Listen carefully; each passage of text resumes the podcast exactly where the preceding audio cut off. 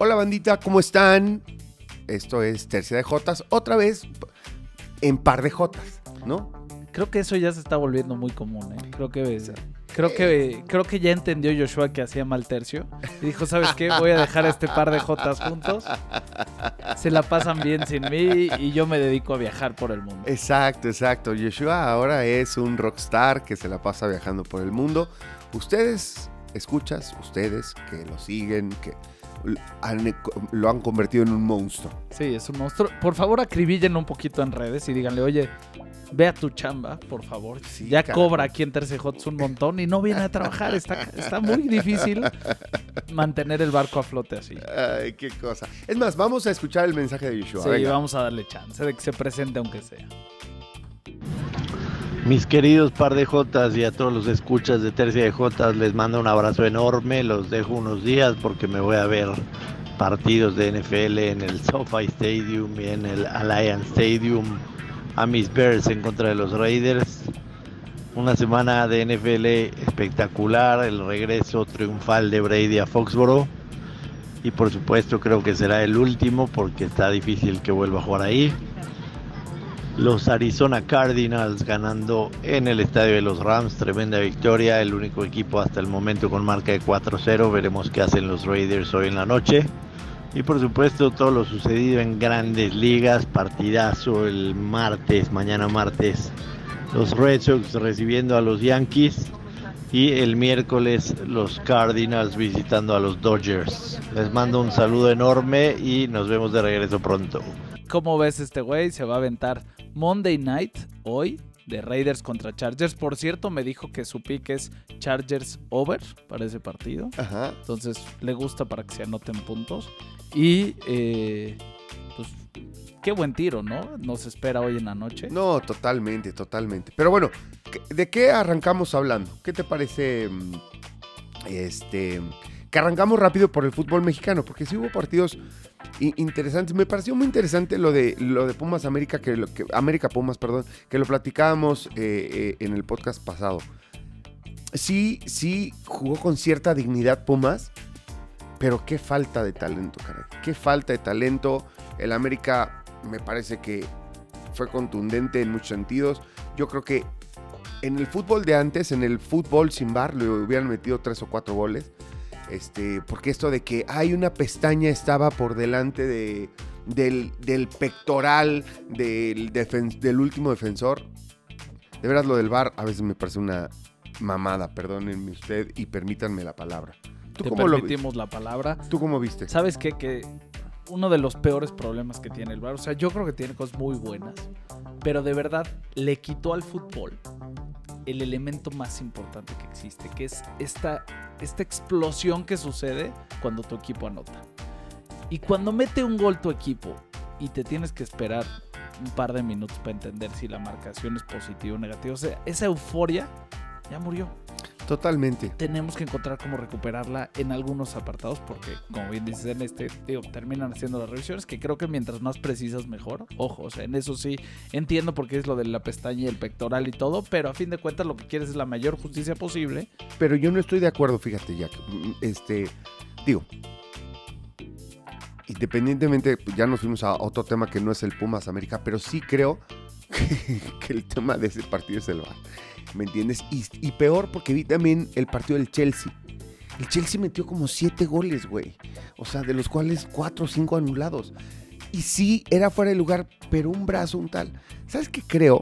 Dos cosas. Uno, que el bar se debería a la chingada. A mí no me gusta el bar. No me gusta, me parece que el, error humano es parte del deporte.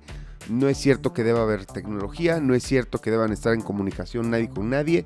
Son 11 dudes contra 11 dudes en una cancha y las reglas están claras. Ahora bien, también si quieren mejorar el fútbol, deberían, porque tienen que trabajar por el fútbol espectáculo, cabrón.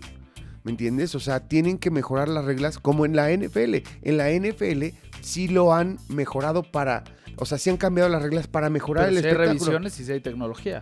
Si hay revisiones, hay tecno- tecnología, pero las pausas son parte del juego, la estrategia. Y los que entendemos las reglas del fútbol americano, no que sepamos mucho, que son todos los, los fanáticos y todos los que nos escuchan, este, pues te da emoción y dices, no, sí fue, sí fue interferencia, no sé qué, o, o- o esto, el otro, o sí fue touchdown o no. Ahí sí hay un, un rollo de justicia. A mí lo que, me, lo que me parece es que deberían mejorar la regla del fuera de lugar. El, fuera, el espíritu del fuera de lugar es que tú no saques ventaja, como cuando jugamos en el barrio que no haya cazagoles, ¿me entiendes? O sea, un güey que se queda Sí, que no So- tengas un cuate parado en la portería, Parado nada en la portería. empujando balones y Mm, que le puedas mandar un eh, centro en cualquier momento. Esa- ese es el espíritu. Ese es el regla. No mames, no, no que medio brazo esté por delante. Eso deberían cambiarlo. Dice, todo el jugador tiene que estar un paso adelante del último defensor para que sea considerado fuera de lugar. Si no, no mames. O sea, yo vi un par de goles del Chelsea. No mames, no manches los goles. Centro perfecto, pica, llega, como con la mano, pum, cabezazo.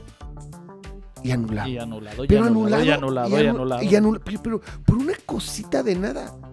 Terrible, Jack. A mí no me gusta el bar. O sea, creo que tu planteamiento excede al VAR, que eso es lo interesante. Sí. O sea, cuando te escucho hablar, no es un tema del uso del VAR o no del VAR, que entiendo que también lo pones sobre la mesa. Es, oye, ¿cómo apoyo el espectáculo y cómo elimino lo que pretendía erradicar en su momento? Que no necesariamente es que la pestaña esté por delante una del otro, que creo que es muy válido, Jan. Y creo que el fútbol requiere ese tipo de crítica y de revisión para poder pelear con otros deportes en la parte de eh, entretenimiento, Se que están- es un hecho que... Se que- están quedando atrás. Se están quedando atrás. O sea, yo la verdad le tuve que echar un muy de reojo. No, le tienes que echar ganas para aventarte un partido de fútbol Sí. en muchos casos. Sí, sí, sí. Estoy contigo. Ahora, ¿qué sorpresas en el fútbol internacional? O sea, te pones a platicar un poquito de soccer y es, el Real Madrid no puede con el español. El Atlético, que se esperaba, pero le gana al Barcelona. Pierde el Paris Saint Germain. Pierde el Bayern Múnich. Todos el fin de semana se las vieron complicadas en sus ligas cuando se supone que son equipos hechos para Champions y que sus ligas deberían estar relativamente tranquilas. No me toques ese pinche botón porque ellos perdieron y yo perdí mi dinero. O sea, tú eras el del parlay de los favoritos, güey. Sí, güey. Pero nunca, te lo dije, se los he platicado, nunca apuesto. Qué salado estoy. Quiero llorar, quiero llorar. Me pasa de todo, Jack. Nunca he puesto otros deportes y, es, y el sábado tempranito, me paré como a las seis y media de la mañana. Y dije, güey, un parlaycito de fútbol, ¿por qué Un no? parlaycito coqueto. Coqueto para animar el, el sábado. Y chale, güey, ¿no? O sea, y fíjate que al Chelsea le pegué. Pero ya todo lo demás Sí, se sí, fue al después carajo. fue... No, perdón, Chelsea y Atlético.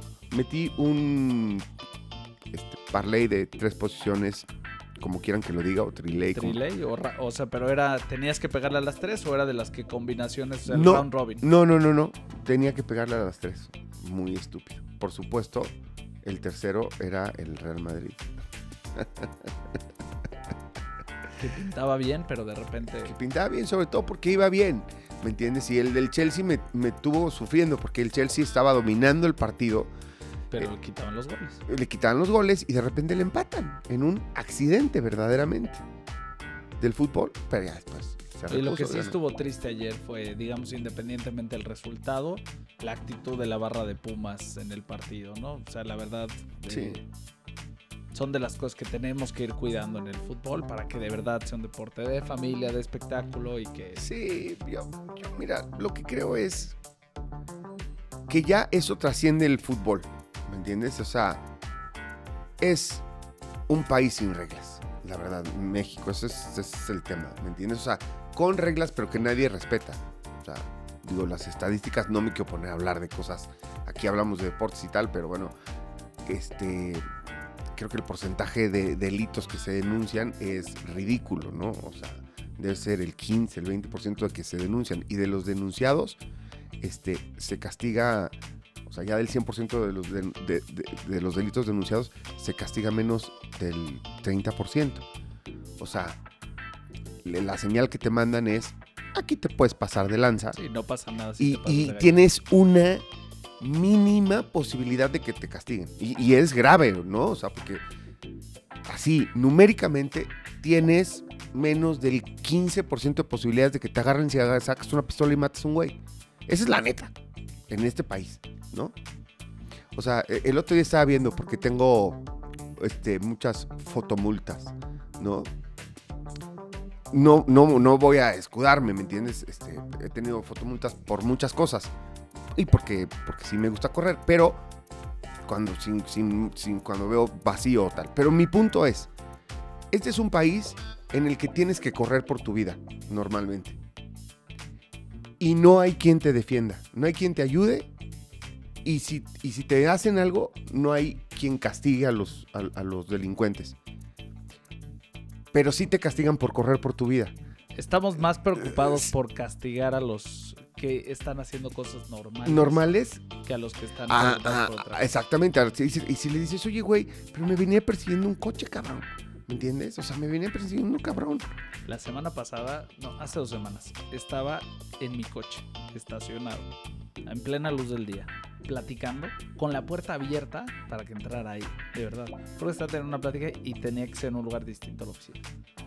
De repente pasa una patrulla y me dice, bájese del coche. Yo, ¿por qué oficial? Bájese del coche, por favor. Me bajo del coche, me dice, licencia y eh, ya sabes, tarjeta de circulación. Y le digo, ¿me puede dar una razón para que le dé la licencia y la tarjeta de circulación?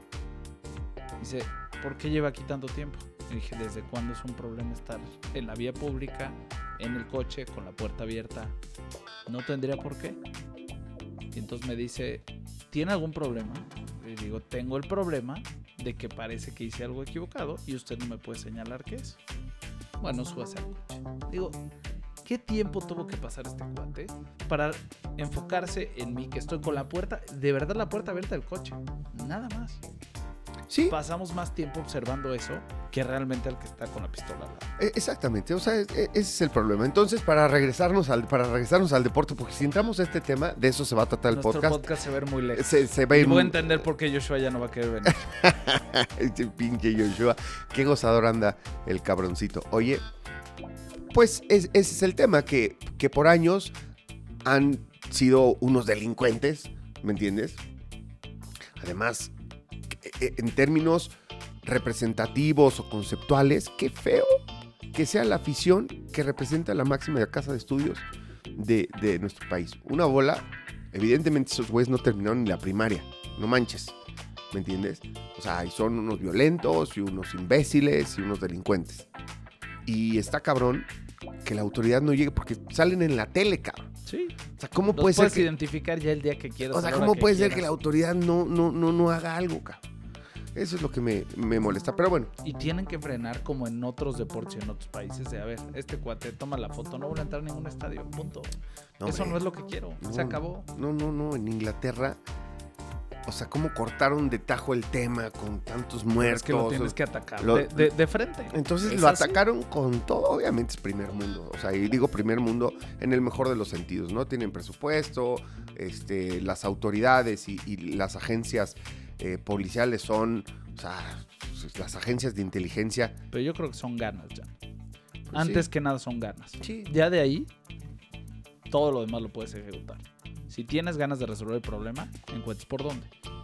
Si no tienes ganas, o sea, si no es algo que te pesa, no digo que lo quieran promover, pero si no te pesa, te mantienes como estás hasta que pase algo catastrófico. Sí, es una locura porque, porque lo de Inglaterra ya tenían un muy buen fútbol, pero casi casi que yo de- digo que era igual como el escocés y así, o sea, con muchas ganas, pero... no, o sea, sí con muchas ganas y buen fútbol Inglaterra y este... e- Ellos inventaron las reglas, ¿no? O sea, no inventaron el fútbol, pero como tal, este, reglamentaron el deporte. Siempre ha sido trascendente, pero a partir de eso, realmente su fútbol se hizo mejor En todos los sentidos. en todos los sentidos. Y parte de una cosa que, que hasta parecía, es paradójico. Quitaron las rejas, ¿no? Para que no vuelva a haber este, apachurrados y muertos y tal. Y a partir de eso, el fútbol se convirtió en un fútbol intenso, bonito, con la gente muy cerca, juega mucho la afición, ¿me entiendes? Pero ahora afición educada, ¿no? Este, que yo creo que el punto central, más allá de las rejas, más allá, te regresas al punto básico, que para mi gusto es, tengo que poner, ¿cómo hago que la experiencia del espectador en el estadio sea la mejor posible? Es así. Sí. Entonces, cuando quiero hacer que la experiencia del espectador sea la mejor posible, eso implica desde cómo trabajo en los filtros de seguridad, cómo vendo los boletos, cómo hago que una vez que lleguen al estadio pasen lo más rápido posible dentro de ciertas eh, características, cómo hago que el nivel de visibilidad sea el mejor y cómo hago que el espectáculo dentro de la cancha sea especial.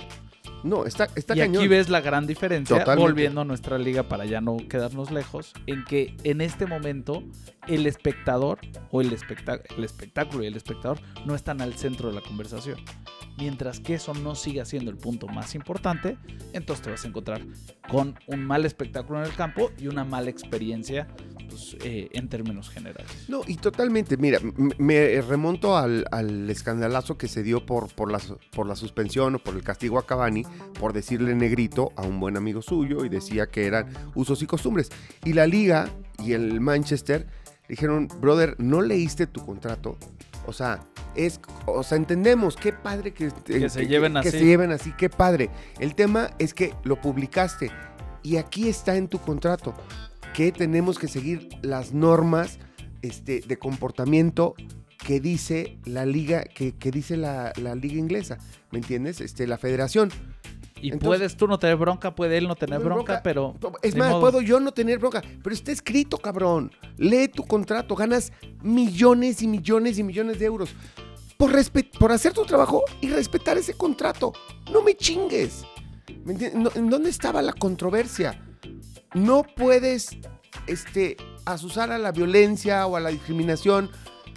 Vale madres que sea contra Sabemos que no, que Sí, ofender sí, a, tu no amigo. es con ánimo de ofender, Pero, pero... pero traes tatuado en la jeta a la Premier League, cabrón. Nos representas. Entonces no lo puedes hacer. Esas son las cosas que cambiaron, ¿me entiendes? La reglamentación es, tienes que ser un gentleman. Tienes, tienes que ser un caballero en, en la Premier League para jugar ahí. Tienes que ser, tener un porcentaje altísimo, como 80%, de convocatorias de, de la selección de tu país para poder jugar en la Premier. En lo que decías de cuidar el espectáculo. Es, ok, lleno de extranjeros. Si quieres, juega con puros extranjeros. Pero tienen que ser la riata los cabrones. Todos. ¿Me entiendes? Al que traigas aquí, tiene que ser De primero. de primerísima. ¿Me entiendes? Si no, no puede jugar en esta liga. Y es por eso que mejoraron el espectáculo, ¿me entiendes? Y que es la liga que es, es una belleza, la liga inglesa. Y mi Arsenal empató, no pudo, No pudo. no pudo. Oye, y Raúl Jiménez, otra vez increíble. Qué manera de Qué- pelear. Qué gusto da. Esta vez no anotó él, pero dio los dos. las No, dos no, no, no, no, es que, es que Y qué no nivel, necesita. qué nivel de fútbol trae ese chamaco. O sea, de verdad, yo pensé que le iba a costar mucho más trabajo. Este, estaba, se veía desesperado, se veía molesto, pero no, no mames. No, no, no, ese chamaco trae mucho fútbol y por supuesto, yo era muy defensor de, ya no estén chingando con lo de Funes Mori y tal, pero sin hablar de nacionalidades de jugador a jugador, Raúl No, no, Jiménez Raúl Jiménez está en una liga en por este- sí solo eh, en está en- relación a la posición 9 de la selección Sí, mexicana. no, no, no, no, está en otro pinche nivel de lejos, ¿no? ¿Sabes qué me gusta Raúl Jiménez? Y a mí siempre me han gustado los jugadores que entienden el juego, ¿me entiendes? Que es sumamente inteligente, o sea, que sumamente conocedor del deporte. Te, voy a poner un ejemplo. Yo amaba al Chelito Delgado, ¿no? Este, cuando jugaba en Cruz Azul, que era un jugador argentino que acabó jugando en Europa muchos años, este, seleccionado argentino, tralala. de estos güeyes que no le quites el balón, o sea, que podría ir de lado a lado de la cancha burlándose a todo el mundo, tirando túneles a todo el mundo, una habilidad y tal. Pero son como esos güey, e- ese güey yo decía, este este güey no entiende bien el fútbol. O sea, tiene una habilidad brutal, pero no, no ve bien el fútbol, o sea, no, no en- no entiende bien el deporte. Acabó en Francia jugando y lo acabaron bajando como de contención. O sea, yo creo que un entrenador le dijo, no, no, a ver, cabrón, tú no entiendes, tienes mucha habilidad, pero tú no entiendes el fútbol. Y con tu habilidad tendrías que dar un volumen de juego mucho mayor que estar arrastrando tres marcadores, ¿me entiendes? Y, y tratando de burlarte a todo el mundo. Y acabó por, por, por entender el fútbol, creo. ¿Qué tiempos esos del Chilito y No. Julio Zamora eran No, una no, no, no, no, no. No, lo de Julito Zamora, Julio, Julio Zamora es, es otra cosa. Pero la cantidad- jugaban juntos increíble. Digo, un rato jugaron juntos y era increíble.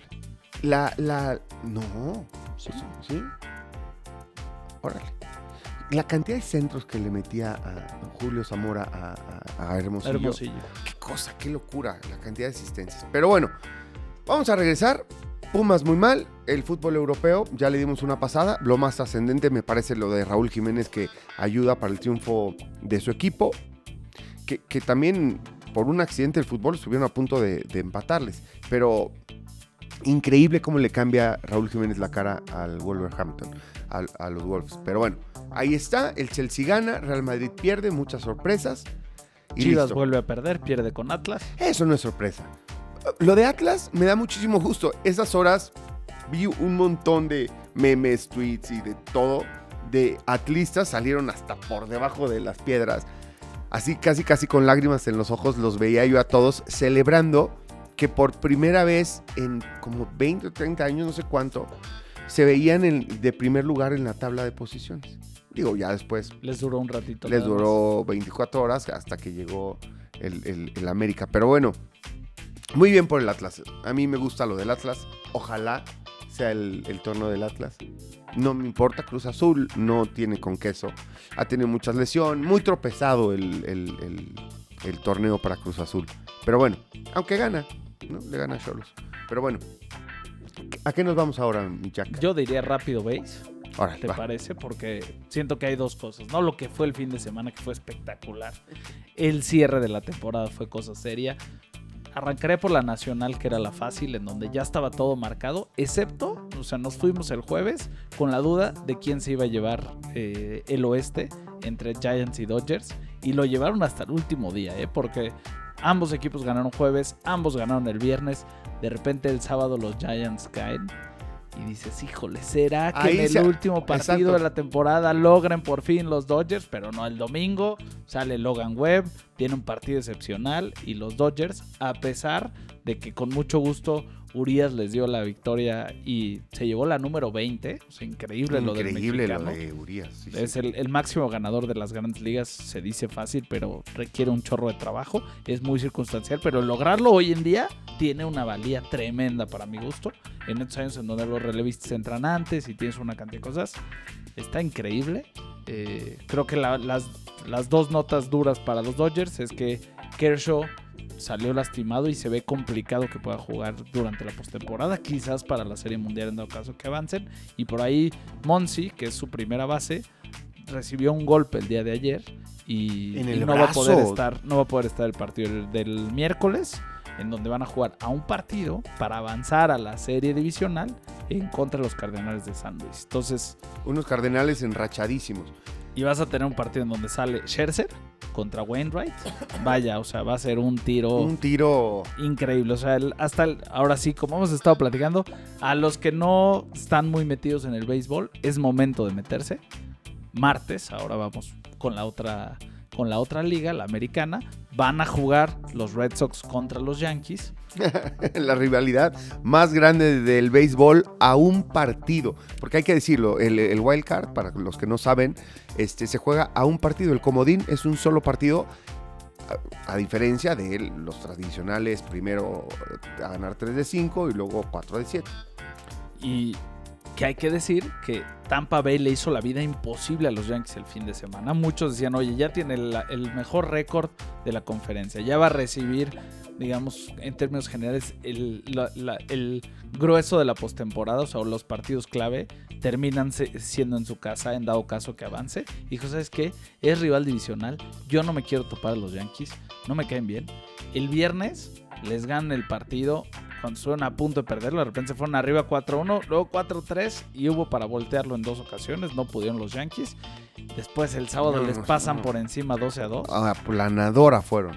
Y el domingo qué cosa, un partido 0 a 0 y en la baja de la novena ganas con un hit de, o sea, un- se llama infield single, es un chorreadito Sí. con la suficiente o con la, la dificultad de la velocidad con la que llega el jugador como para que su tiro no alcance a sacar al jugador en, en home, que fue el que trataron de tirar. Entonces, Aaron Judge con un infield single logra meter a los Yankees en postemporada. Eso sí, por las derrotas que tuvieron el viernes y el sábado, en vez de poder recibir el partido del martes en contra de Boston en el Yankee Stadium, van a tener que ir a Fenway Park, porque Boston sí cumplió con su cuota el fin de semana. Lo, lo único que yo diría en favor de los Yankees es que, bueno, no sé, también estadísticamente puede, puede jugarte en contra.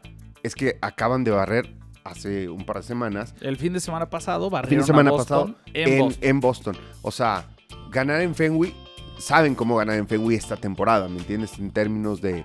Pero bueno, al final del camino, pues tres ganados, quién sabe si este lo vas a perder, ¿no? También estadísticamente podría ser que... Y la serie de la temporada la ganó Boston. O sea, Sí. Yankees logró ganar. Al final se acercó, pero la serie de la temporada la ganó Boston.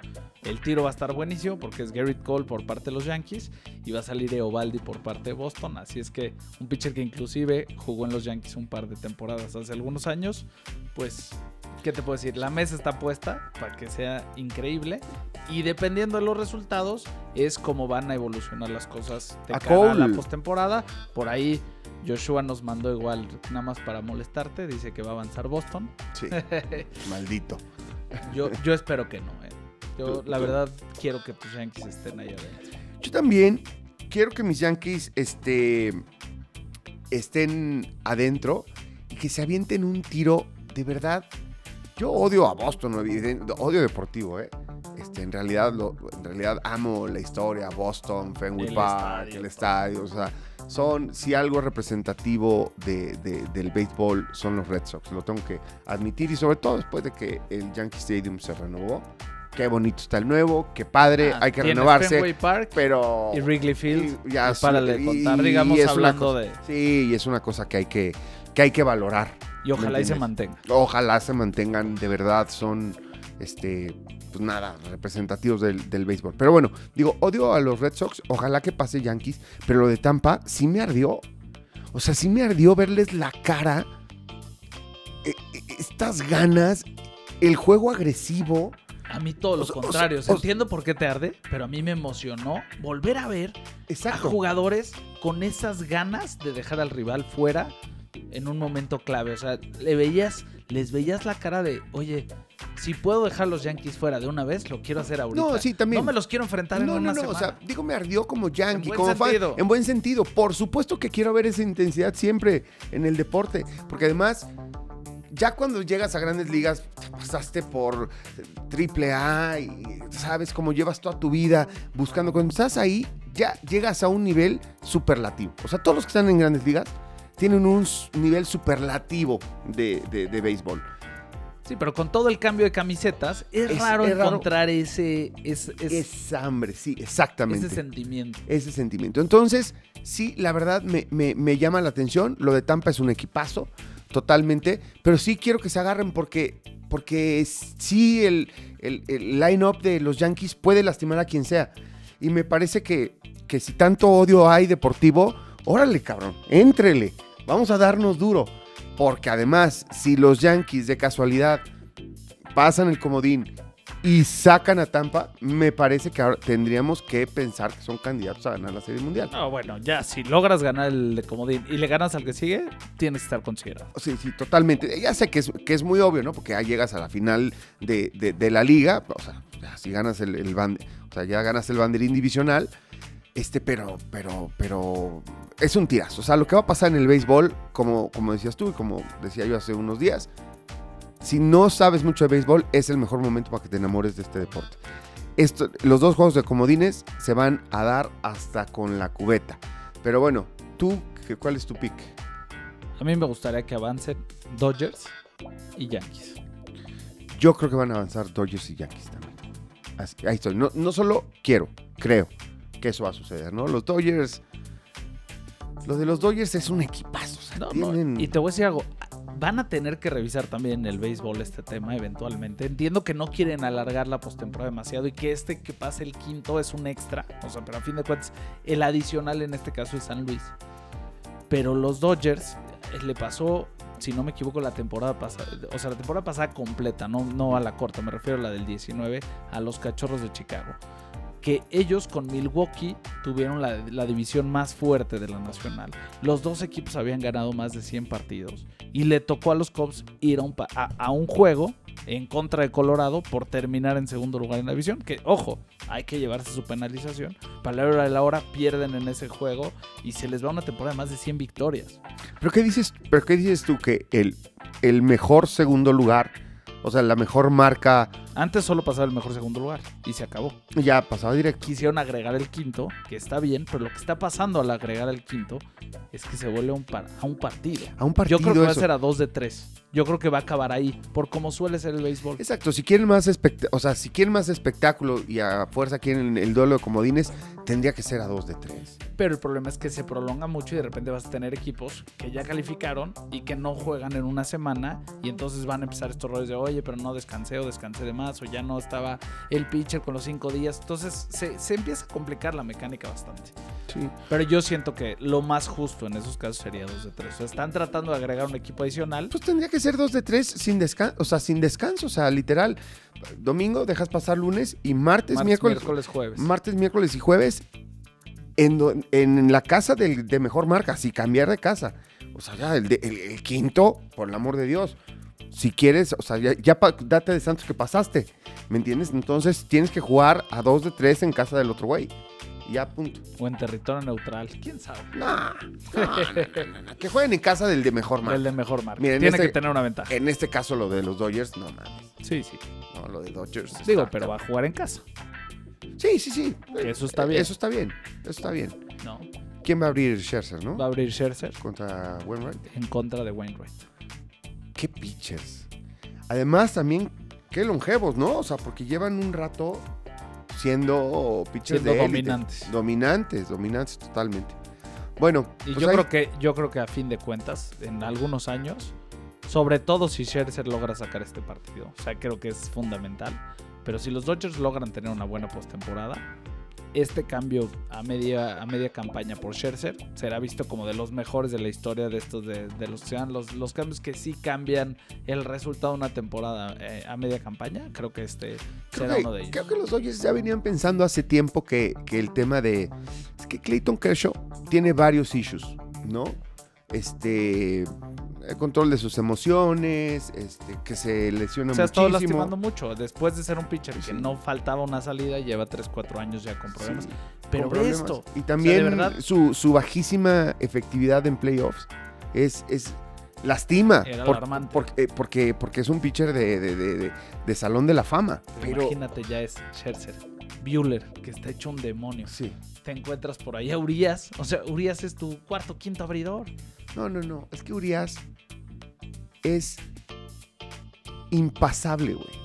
O sea, qué cosa con el chamaco. Pero es el cuarto, quinto abridor. Sí. O sea, ese es lo increíble de este Sí, equipo. sí, o sea, sí. está completo de la A a la Z. Bueno, fíjate, yo, yo decía, gran cambio también, el de los mejores de la historia. Me parece que Yankees tendrían que haber presionado mucho más, tendrían que haberse puesto vivos y era lo que necesitaban los Yankees. A Yankees que, le falta otro pitcher. creo que llevan rato sin entender esto, ¿no?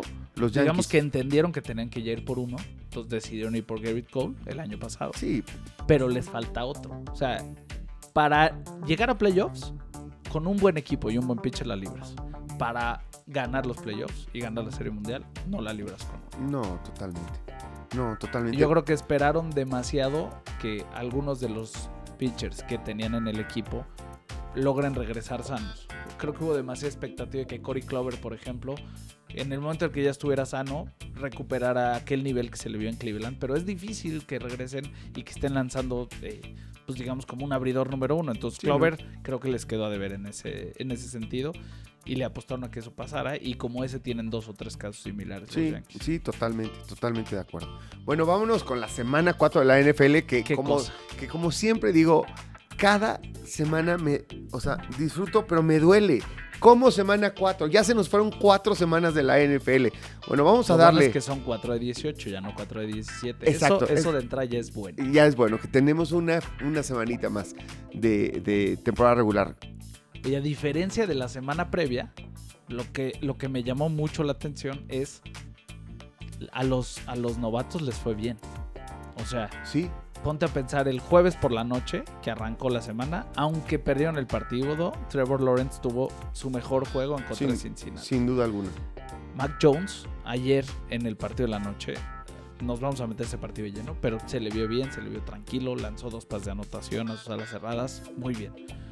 Por fin, por fin Zach Wilson, coreback de los Jets, logra tener un partido destacado y gana su primer partido en la NFL. Por ahí Justin Fields tiene su primer, eh, su segundo partido como salida, su primer victoria en la NFL.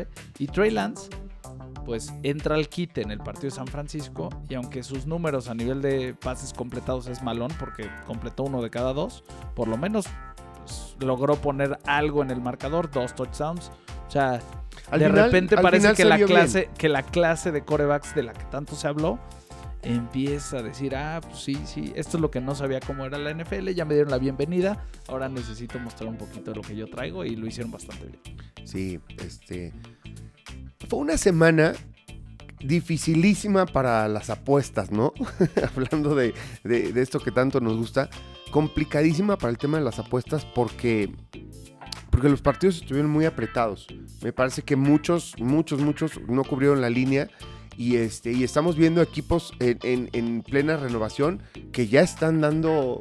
Que están dando mucha batalla. Lo de los, lo de los Jets, ¿no? Antes era seguro. Y contra Titans decías, no, bueno, Yo creo que en ese partido en específico sí hay que poner eh, en la correcta mención las cosas. Es eh, de, o sea, hay que aplaudirle a los Jets que lograron ponerse las pilas y todo. Los Titans se les vio más parecidos a los de la primera semana que a las de la 2 y la 3.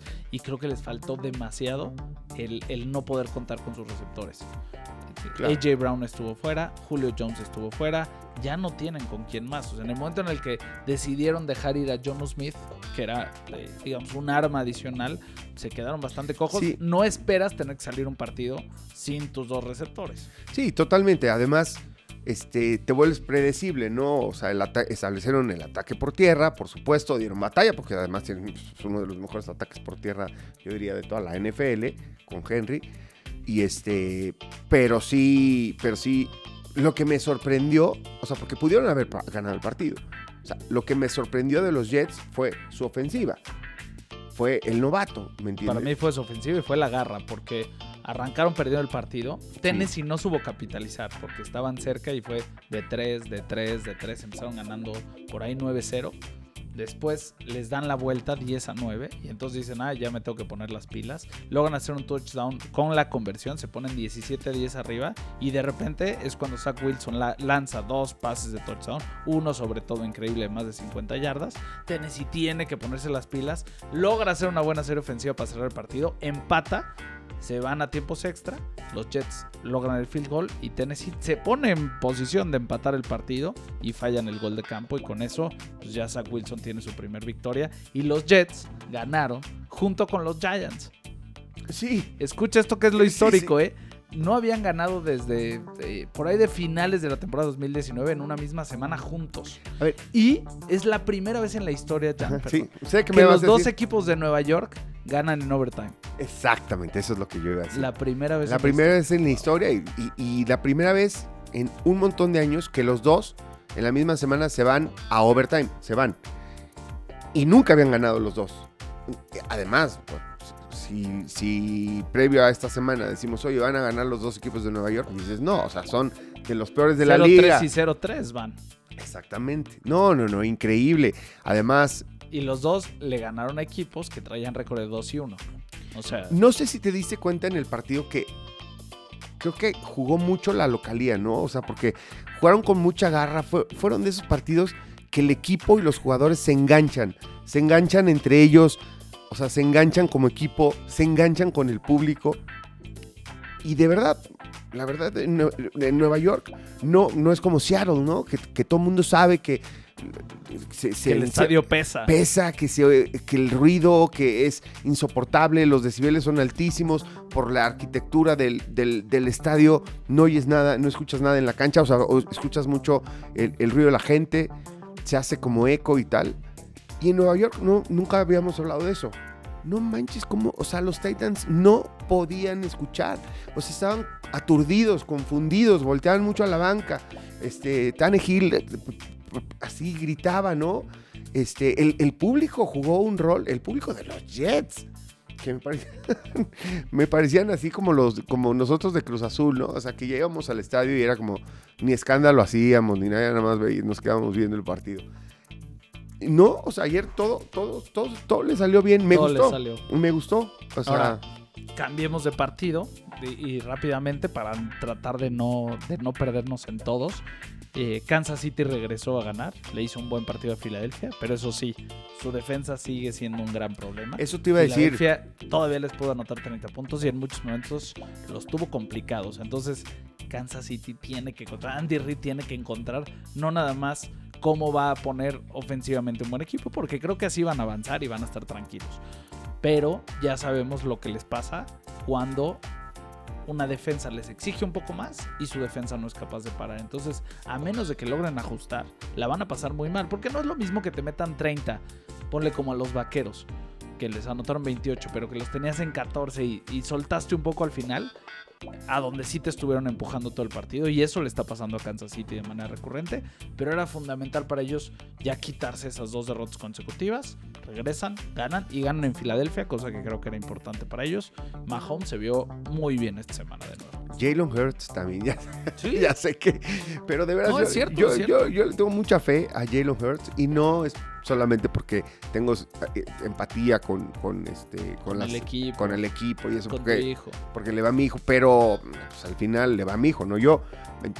Jalen Hurts me parece que es un chamaco que, o sea, que, que con un buen equipo, con mejores receptores y tal, tiene Ahora viste a. Devonta Smith ayer, Habla, decías, este no tiene para la NFL, ayer ahí está. No, no, no, yo no dije, yo ya no dije. sé, ya sé, dijiste sea, que menos que reco- Chase. Recordé, recordé acuerdo, de acuerdo. lo que todos los especialistas decían, que Davonte Smith era un Que fenómeno en el, físicamente- co- en el físicamente college. necesitaba crecer para poder eh, Exactamente. pegar. Yo, yo, yo soy de los que cree que el chamaco puede ser, pero no, o sea, no, Estoy molestado. no, pues, pero no es lo de Chase, ¿no? Oye, en los juegos de la mañana, ¿qué opinas de mis vaqueros? La Ahora verdad, sí les creo. yo también. Fíjate que no les creía, lo dije, pero de nueva cuenta, contra la que estaba siendo una de las mejores defensas de la liga, que entiendo que también los rivales que se había enfrentado Carolina, dos de tres no eran tan fuertes, pero bueno, lo que estaban haciendo las Panteras era muy interesante. Se van 14 a 13 en medio tiempo. Sam Darnold muy bien por tierra, está teniendo ofensiva y de pronto tercero y el principio del cuarto cuarto, avasalladores los vaqueros. Trevon Diggs está hecho un demonio ahí como cornerback, logra dos intercepciones. Oye, ¿qué? Es- y es novato, ¿no? Es su segundo año. Su segundo año. Es hermano de Stephon Diggs, el No. receptor de Buffalo. No me digas, eso no sabía. Pero parece un receptor disfrazado de, de cornerback, digo, que suele suceder porque se quedan unos balones increíbles. Y, Este y de repente O sea, ya lleva dos partidos. Lleva cinco intercepciones en cuatro partidos. Ha interceptado en todos los partidos de la temporada. o sea, este muchacho va a ser una superestrella. Digo, terminó el mes de septiembre y lo nombraron como el jugador defensivo de la liga. O sea, a ese, a ese nivel lo están colocando de momento. Y siguió octubre o abrió octubre de la misma manera. Este, muy interesante lo que pudo hacer. A mí me preocupó un poco cómo aflojaron los vaqueros al final. De pronto ya hasta sentí que íbamos a sufrir más de la cuenta, pero no, cerraron bien el partido. Y esta onda de que traen ya, ya, ya por segundo partido consecutivo, no sé si has visto que para la hincada hacen la formación de Tom Landry.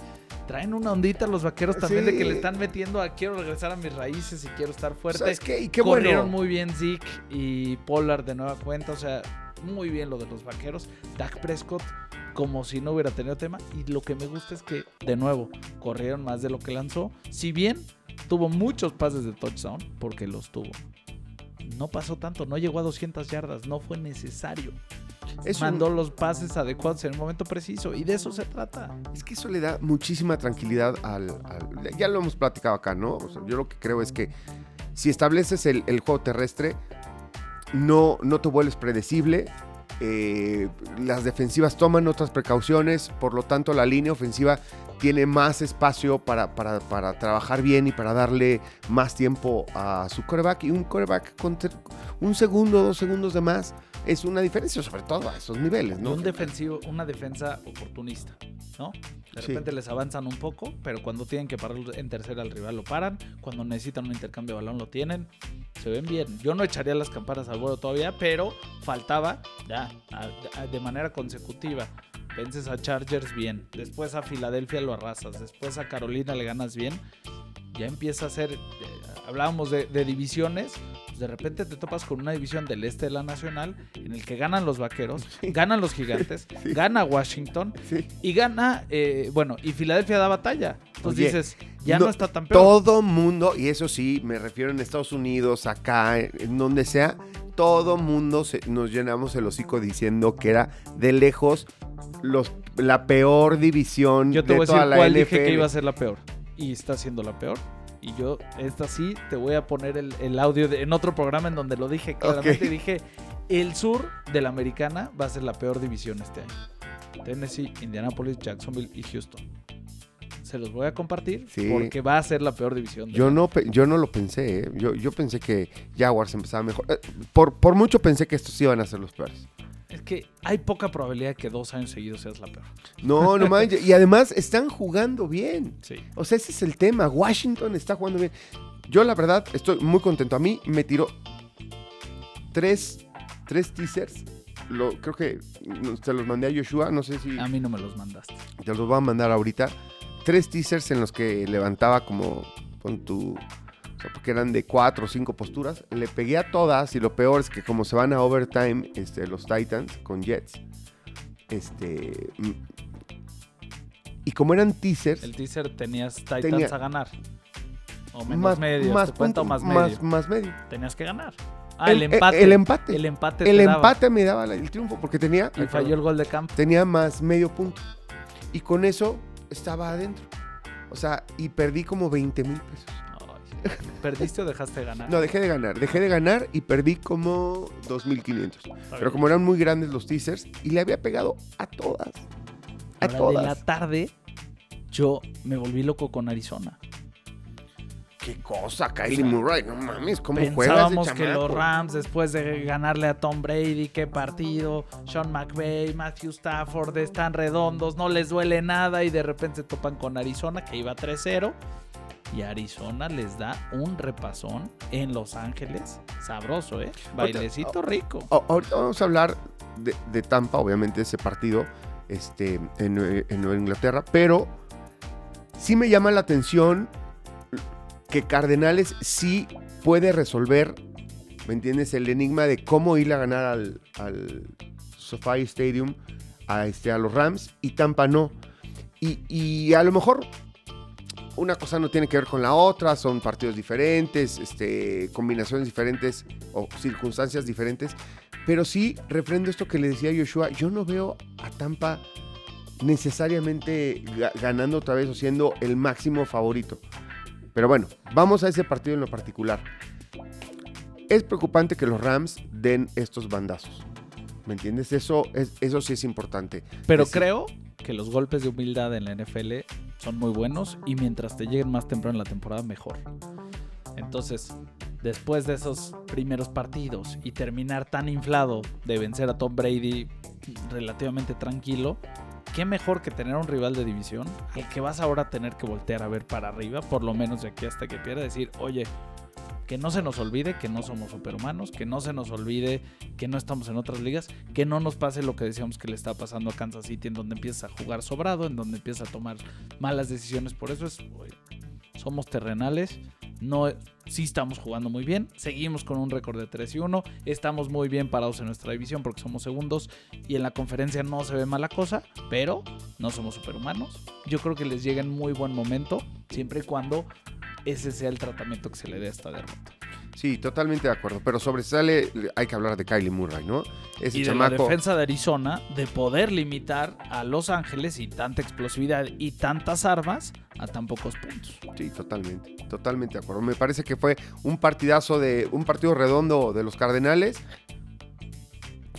Me siguen siendo un enigma, ¿eh? Porque de repente fallan en unos partidos que es increíble. Dices, si tienes tanto talento, ¿por qué no eres más constante? O sea, porque con ese talento jugando como jugaron este... Que yo creo que es en lo que va a tener que trabajar es lo que el, entrenador y, y- pero bueno, siempre creo que es mejor construir, bueno, en equipos como Arizona creo que es mejor construir ganando que perdiendo. En equipos como los Rams creo que de repente una derrota te viene bien. Oye, bueno, vamos, vamos a cerrar porque ya llevamos un rato. Este... Espera, espera antes de que cierres, por favor, nada más rápidamente. Aaron Rodgers, otra semana más, venciendo a otro de los rivales, que entiendo que Pittsburgh viene a la baja y que Ben Roethlisberger la está pasando mal, pero tenían que ganar este partido para seguirse consolidando como el rival a vencer en el norte de la Nacional y lo hacen de buena manera. Totalmente de acuerdo, totalmente de acuerdo. Yo ese partido no tenía la menor duda de que iba a ganar Packers. Fue de los que le aposté. Por ahí sí gané un parleycito. Fíjate que un, un, un trilay, o sea que no era teaser, y uno de, Eso, eso una de fue mis de los que te ayudó en tu el de- balance. sí, salí casi tablas, ¿eh? Salí, me da sí, gusto. salí casi tablas. Este, Y ahora sí, el domingo por la noche, ahora sí, do- Brady regresa a Foxboro a enfrentar a Belichick, en donde hizo historia durante 20 años. rompe un récord. El récord está muy cantado, pero sí, está bueno, muy es- padre es- que lo haya roto ahí, pero a fin de cuentas estaban peleando el año pasado él y Drew Brees y nada más era cuestión de, ok, ya se retiró, me lleva mil yardas, ¿cuánto tiempo me va a tomar sacarlo? Me va a tomar entre 3 y 4 partidos, me tomó el cuarto partido, digamos que estaba muy puesto para que sucediera, estaba a 100 yardas, entonces pasó en la primera mitad con relativa facilidad, pero le costó trabajo a Tom Brady enfrentarse a Bill Belichick, ¿eh? o sea, le hizo la vida muy complicada, le estuvo moviendo bastante las alineaciones defensivas y, y no se le vio cómodo a Tom Brady en su regreso a Foxborough. Logran ganar el partido y por ahí por poco y lo pierden, o sea, Mac Jones movió bien el balón en el partido en general y en la última serie logran llegar hasta la yarda 38 y deciden mandar a Nick Folk, que traía una marca, si no me equivoco, entre 35 y 37 goles de campo consecutivos anotados. Pero las condiciones climatológicas estaban pesadas en Foxborough, estuvo lloviendo, lloviendo casi con toda la noche, viento. bastante viento. Y Toink le pega al poste y Tom Brady logra salir victorioso de Foxborough, el único estadio que no se le había dado en la NFL por obvias razones. No, no, no, no te puedes ganar en tu propio estadio. Pero ya le ganó a todos los equipos de la NFL, Mr. Tom Brady. Probablemente la primera y única vez que nos toque verlo jugar en contra de Belichick en, en esas condiciones será. Sí, por supuesto, ya no, no, no, no le da.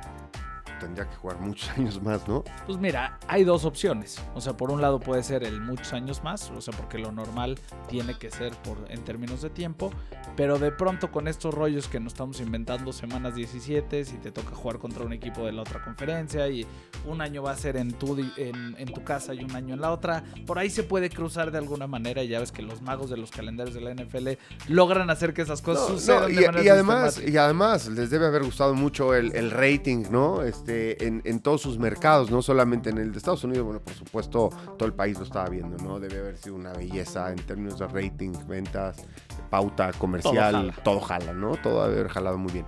A mí, en cuanto al partido, lo que me parece es que le faltó Gronk, ¿no? O sea, el tema de Gronk le, le- le pesa muchísimo a, a Tom Brady. El, este, no sé, también se ve incómodo, creo que por las, por, por las condiciones climatológicas, como tú lo decías, a pesar de que él las vivió muchísimo tiempo, ¿me entiendes? Pero... Sí, pero ya lleva dos años viviendo en el, en el Sí. solecito de la Florida, ya no es lo mismo. ya no es lo mismo. Su y- cuerpecito de uva ha respondido bien al tratamiento solar. Sí, ahora, quería ganar con todo, ¿no? O sea, hubo un primero y diez que hizo él corriendo. O sea, Seis cuando- yardas. Cuando lo vi correr ese ya y lo ves este pararse. este pero todavía le veías la chispa de, oye, lo acabo de lograr. Está- corrí seis yardas, Es sí que puedo. no manches, estaba dispuesto a hacer lo que Lo que fuera. O sea, arriesgó el físico. El, el- el- A ver, a esa edad le dan un buen golpe y se acabó. ¿Me entiendes? O sea, estos hay que entender que los, que los defensivos son a veces como los vemos a todos parejos, decimos, ah, pues es un güey normal. No, no son güeyes normales. Son unos monstruos. Son unos monstruos, miden dos metros, dos metros cinco y son unas bestias, ¿no? O sea, deben pesar 150, 160 kilos Imagínate que, y con la técnica que tienen para golpear, imagínate que te caen encima. O sea, no manches, o sea, le, le sacan 10 centímetros a Brady. Lo, lo matan. Entonces, ¿cuánto estaba dispuesto a hacer por ganar ese partido? Es lo que me llamó la atención, me gustó. Yo también lo vi incómodo, me hubiera gustado que fuera más espectacular, que las condiciones climatológicas no fueran así. Pero como dices tú, Mac Jones, muy bien. Muy bien el chamaco. Muy bien. Y por supuesto, Belichick. A mí me parece que Belichick, entendiendo que no, que está en reconstrucción su equipo y que él sabe que le faltan dos o tres temporadas para volver a hacerlo ganador, ganador. Este, pues sí quería, sí Ah, quería, sí quería, que quería darle batalla y quería ganar este partido, sí, quería. Sobre todo, prefería hacer un partido así apretado, ¿me entiendes? Sí, no quería ser arrollado. eso No, es un que- hecho. exacto, no quería No. ser arrollado. Y dieron muy buena pelea. Creo que le hubiera eh, fascinado llevarse esa victoria, porque a fin de cuentas, en esta, digamos, en este balance lógico que se termina por hacer de a quién le está yendo mejor post el rompimiento, pues Tom Brady ya ganó un Super Bowl y tiene a su equipo 13 y 1, y Bill Belichick tuvo ya una temporada perdedora y esta pinta difícil. Sí, pinta complicada, pero bueno, insisto, está en reconstrucción. Lo de Tampa muy bien. Hay que aprender a ganar partidos, ¿no? O sea, hasta en los que no estás jugando bien. Es- esa, es, esa es la Y diferencia. no quiere silvanar dos derrotas consecutivas. Exacto. Piérense perder contra Los Ángeles, hay que ganar, lo ganó y pues con eso se mantiene liderando su división. Yo lo único preocup- preocupante que veo es que al final el, el- el fútbol americano es un juego súper estratégico.